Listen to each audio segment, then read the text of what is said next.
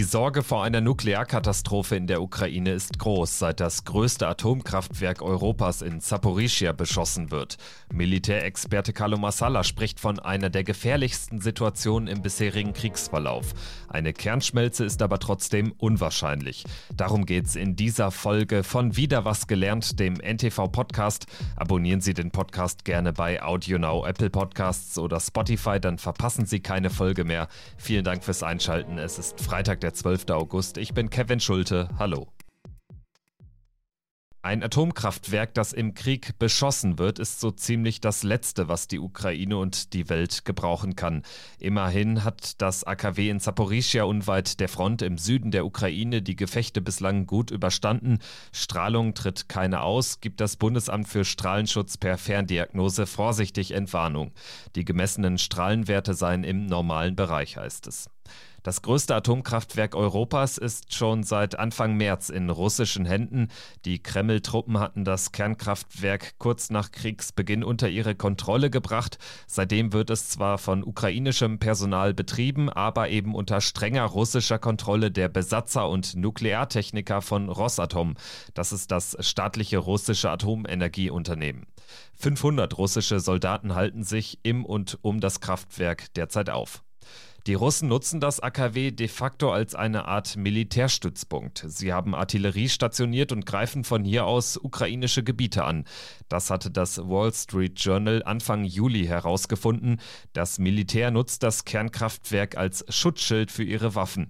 Zwischen den Reaktortürmen stehen, wie es aussieht, Panzer und ein Mehrfachraketenwerfer, schreibt die US-Zeitung.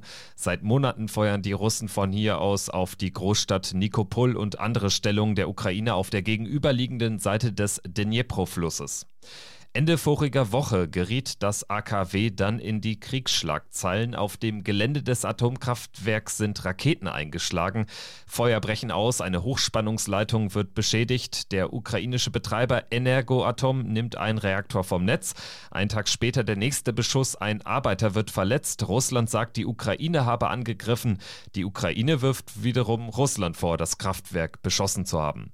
Präsident Volodymyr Zelensky spricht von einem Akt des Terrors. Світ має не забувати про Чорнобиль і пам'ятати, що Запорізька АЕС найбільша в Європі. Чорнобильська катастрофа це вибух в одному реакторі. Запорізька АЕС це шість енергоблоків. Після цієї Die Welt sollte die Atomkatastrophe von Tschernobyl nicht vergessen und sich daran erinnern, dass dort ein Reaktor explodiert ist. Im größten AKW Europas in Zaporizhia gibt es aber sechs Reaktorblöcke, macht Zelensky deutlich. Auch Militärexperte Carlo Massala von der Bundeswehr-Universität München spricht von einer hochgefährlichen Situation. Im Stern-Podcast Ukraine die Lage sieht er eine neue Dimension des Krieges. Also das ist sicherlich mit einer der gefährlichsten Situationen, die wir jetzt gerade in diesem Kriegsverlauf haben, mit Blick auf seine Dimension. Also wenn dieses Atomkraftwerk beschädigt wird, dann ist ja ein zweites Tschernobyl nicht auszuschließen, was sowohl Konsequenzen für die Ukraine, für Russland als auch für ganz Europa haben könnte. Deswegen ist das schon eine extrem gefährliche Situation, die da jetzt äh, passiert. Wir haben einen Bericht bekommen, dass angeblich dieses Atomkraftwerk jetzt komplett sozusagen mit Sprengstoffladungen vollgepackt ist seitens der Russen. Mit dem ausdrücklichen Befehl des kommandierenden russischen Generals, wenn er den Befehl gibt, die Ladungen zu zünden, sollen sie gezündet werden. Das ist natürlich ein Teil der nuklearen Drohung oder der Drohung mit Nuklearem, die wir ja auch kennen durch den gesamten Kriegsverlauf, durch die Drohung mit äh, nuklearen Sprengköpfen die gegebenenfalls eingesetzt werden können in einer bestimmten Situation. Also man muss ganz einfach sagen, es ist eine extrem gefährliche Situation, in der wir uns hier befinden, weil es halt ein Atomkraftwerk ist. Damit die russischen Truppen vom Atomkraftwerk aus weiter ungestört Raketen abfeuern können, haben sie das Gelände um das Kraftwerk herum vermint, berichtet das russische Exilmedium The Insider.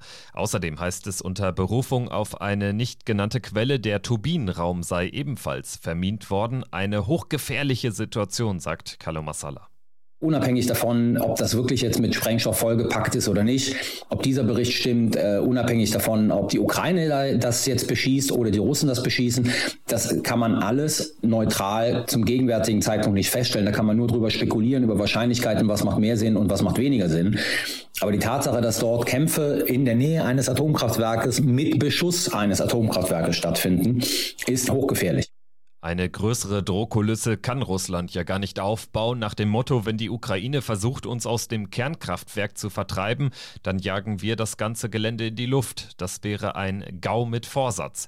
Russland hat die Anlage wahrscheinlich aber aus einem anderen Grund besetzt. Moskau will das AKW an die annektierte Krim-Halbinsel und damit an das russische Stromnetz anschließen, heißt es von ukrainischer Seite aus. Damit das klappt, müsse das AKW aber zunächst komplett von der Energieversorgung abgeschnitten gehalten werden, sagte der Präsident von Energoatom.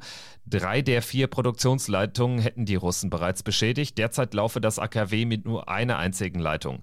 Wird auch die letzte Leitung von den Russen gekappt, hängt das komplette riesige Kernkraftwerk von Dieselgeneratoren ab. Das sei der gefährlichste Moment. Wenn das Kraftwerk von der Energieversorgung getrennt werde und dann die Generatoren versagen, könnte es zu einer Kernschmelze kommen. Für den Atomexperten Sebastian Stransky von der Gesellschaft für Reaktorsicherheit ist das aber nicht wahrscheinlich, so hat er es im ZDF erklärt. Normalerweise sind die Anlagen so ausgelegt, dass wenn es zu einer Kernschmelze käme, was ich immer noch für einen sehr hypothetischen Fall halte, weil es gibt diverse Sicherheitseinrichtungen aktiver Natur und auch zusätzliche mobile Sicherheitseinrichtungen, die nachgerüstet wurden, die genau das verhindern sollen. Wenn es denn zu einer Kernschmelze käme und der Reaktor Druckbehälter, also das Gefäß, so muss man sich vorstellen wie einen Dampfkessel, wo der Kern drin ist, würde kaputt gehen. Der Kern würde aus dem Reaktordruckbehälter rausfließen, nach unten in die Reaktorgrube. Dann würde er sich erst einmal da unten in den Strukturen, in den Betonstrukturen verteilen. Dann würde es zu einem Druckaufbau im Containment kommen. Und dann hängt es von verschiedenen Faktoren ab, ob der Druck im Containment so hoch ist, dass das Containment versagt oder ob das Containment diesem Druck standhalten kann. Das Containment ist die Schutzhülle um den Reaktor, die ist aus Stahl und darunter gibt es noch weitere dicke Schutzhüllen aus Stahlbeton. Die sind so gebaut, dass sie einem Flugzeugabsturz standhalten würden. Heißt auch, einzelne Raketeneinschläge können dem Reaktor nichts anhaben. Wird die Schutzhülle aber doch zerstört, zum Beispiel durch andauernde Bombardierungen, könnten theoretisch radioaktive Stoffe freigesetzt werden, sagt Experte Stransky. Aber das sei eben ein hypothetischer Fall. Die Stahlbetonbehälter seien mit Ventilen nachgerüstet worden, die im Notfall Druck rauslassen, damit die Reaktorbehälter nicht kaputt gehen. Das Kriegsgeschehen rund um Saporischia bleibt hochgefährlich. Kurz vor einem GAU steht das Atomkraftwerk aber nicht. Die in den 1980er Jahren gebauten und inzwischen nachgerüsteten Reaktorblöcke entsprechen durchaus westeuropäischen Sicherheitsstandards, sagt Experte Sebastian Stransky. Das war wieder was gelernt zum Atomkraftwerk in Saporischia. Vielen Dank fürs Zuhören und bis zur nächsten Folge. Tschüss.